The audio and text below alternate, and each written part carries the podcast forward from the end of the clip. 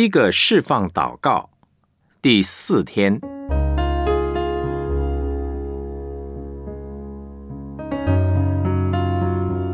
拜偶像必愁苦。生命记第四章十五到二十四节。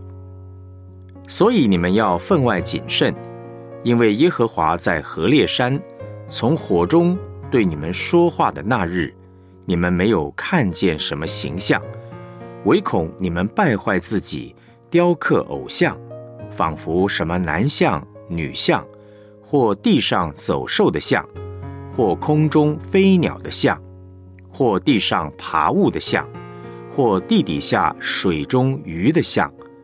又恐怕你向天举目观看，见耶和华你的上帝为天下万民所摆列的日月星，就是天上的万象，自己便被勾引敬拜侍奉他。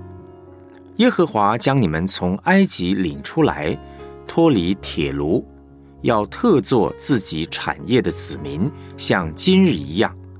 耶和华又因你们的缘故向我发怒，起誓必不容我过约旦河，也不容我进入耶和华你上帝所赐你为业的那美地。我只得死在这地，不能过约旦河。但你们必过去得那美地。你们要谨慎，免得忘记耶和华你们上帝与你们所立的约，为自己雕刻偶像。就是耶和华你上帝所禁止你做的偶像，因为耶和华你的上帝乃是烈火，是祭邪的上帝。生命记第四章二十九到三十一节。但你们在那里必寻求耶和华你的上帝，你尽心尽性寻求他的时候，就必寻见。日后你遭遇一切患难的时候，你必归回耶和华你的上帝，听从他的话。耶和华你上帝原是有怜悯的上帝，他总不撇下你，不灭绝你，也不忘记他起誓与你列祖所立的约。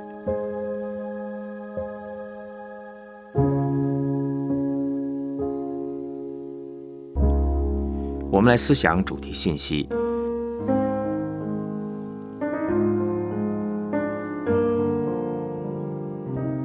诗篇十六篇第四节的经文，以别神代替耶和华的，他们的愁苦必加增。在原文里呢是没有“神”这个字，只有以别的代替耶和华的。当人用别的东西来取代上帝，他们的愁苦必要加增。为什么当我们用别的东西来取代上帝的时候，我们的愁苦就会加增呢？有两个最主要的理由。第一呢，把别的东西当作上帝，必会因该物的损失而痛苦。当我们把不是上帝的人事物等当作上帝的时候呢，一定会对他有很高的期待。偏偏任何人事物都不是全知全能全爱的，不可能供应我们一切的需要。它不可能是永恒的，它只是暂时的，随时都会过去。但我们又会舍不得，结果呢，就被它牢牢的套住。偶像为什么会辖制人？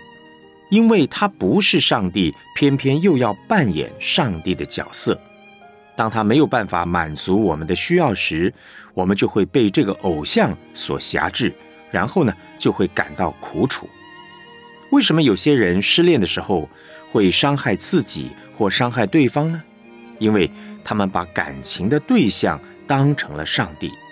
可是人的感情并非绝对稳妥的，可能会改变。只有上帝是不变的。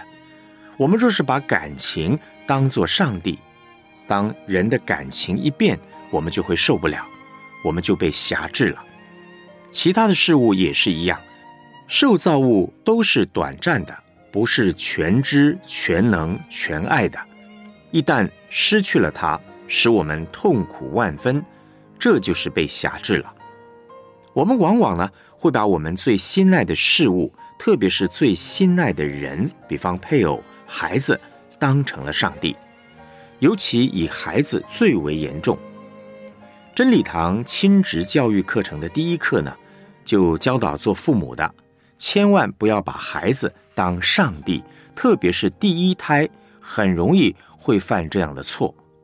我们可以疼爱孩子，但千万不能够爱到变成了偶像，让他来辖制我们。第二呢，对偶像期望过高，会导致伤害和被伤害。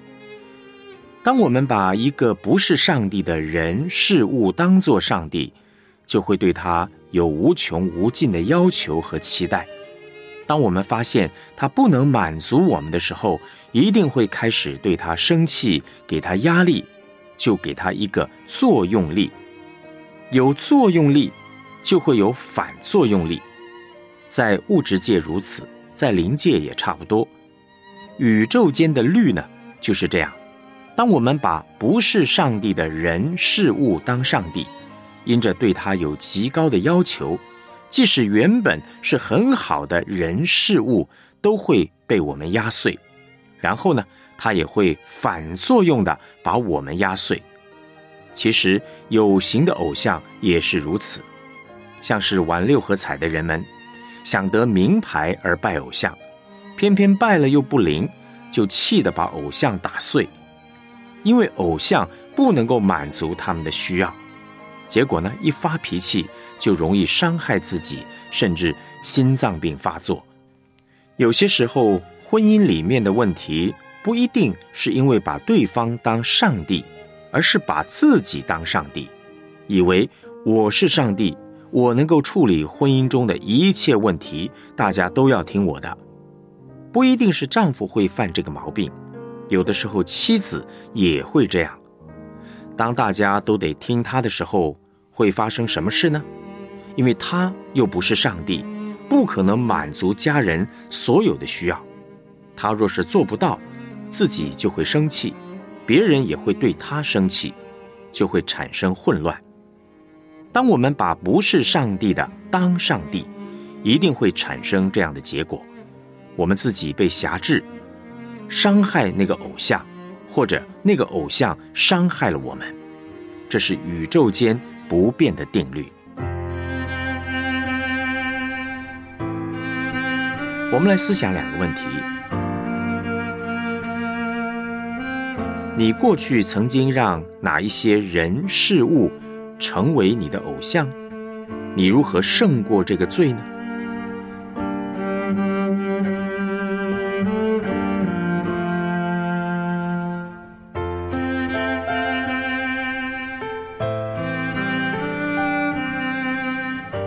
认识独一上帝的哪些属性？试着列举出真神和偶像之间的三项差异。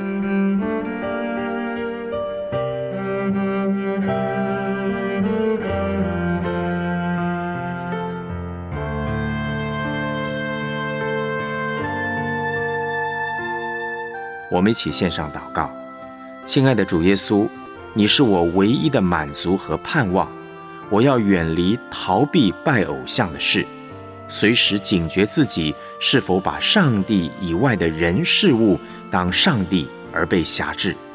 我要依靠上帝的大能大力，穿戴全副的属灵军装，抵挡仇敌的诡计，站立得稳又得胜有余。